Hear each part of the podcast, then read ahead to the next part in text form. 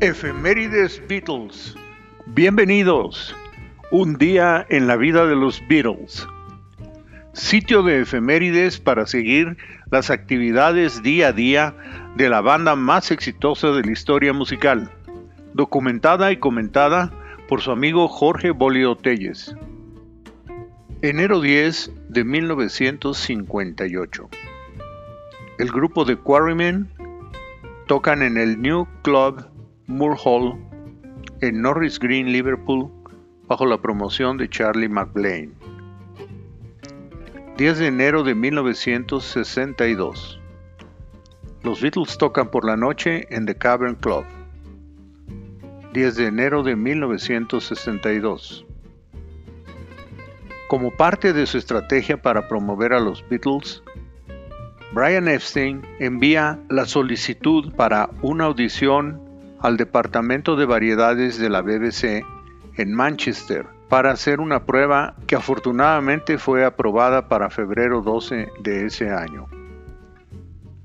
Enero 10 de 1963.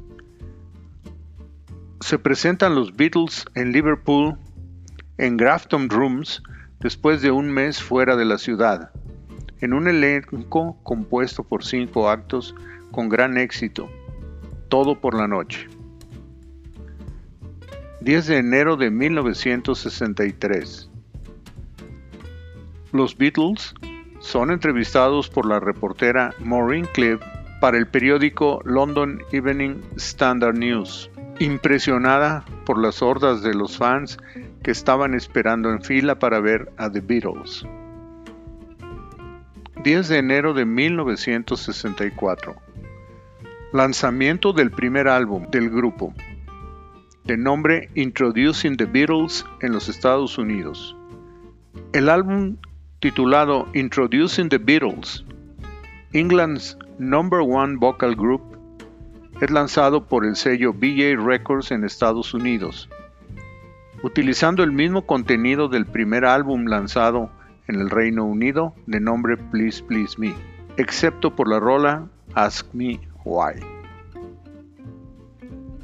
10 de enero de 1967. Premier en Estados Unidos del documental The Beatles at Shea Stadium, transmitido en color por la cadena ABC de 7.30 a 8.30 de la noche. Enero 10 de 1967 sesión de grabación de Penny Lane en el estudio 3 de EMI Studios en Londres de 7 de la noche a 1.40 de la mañana, grabando Penny Lane con armonías en scat y efectos de sonido de una campana de mano, producidos por George Martin, Jeff Emerick y Phil McDonald. Enero 10 de 1968 Sesión de grabación del álbum Wonderwall. George Harrison, en su tercer viaje a la India en 15 meses, para continuar la grabación de la banda sonora de la película Wonderwall en los estudios de EMI en Bombay. Todo acompañado por músicos indios comisionados por el director Joe Mazot. Harrison aprovechó para grabar el track de acompañamiento de su canción The Inner Light Enero 10 de 1969. En los estudios Twickenham continúa la filmación y grabación del show de TV Get Back. En este día, George Harrison renuncia a la banda debido a que las observaciones de Paul respecto a su manera de tocar lo ofendieron. George se retira del estudio y Lennon sugiere que sea reemplazado por Eric Clapton. Unos días después, George se reincorpora al trabajo pero establece claramente que no estaba de acuerdo en los proyectos para hacer un concierto en vivo. Decide continuar con la filmación de los ensayos y grabaciones hasta enero 16. Existen más de 90 horas de filmación de los Beatles ensayando y tocando cualquier cantidad y tipo de rolas en vivo.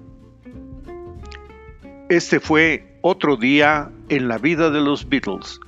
Los espero mañana con algo más y por favor no dejen de enviarme sus opiniones y comentarios.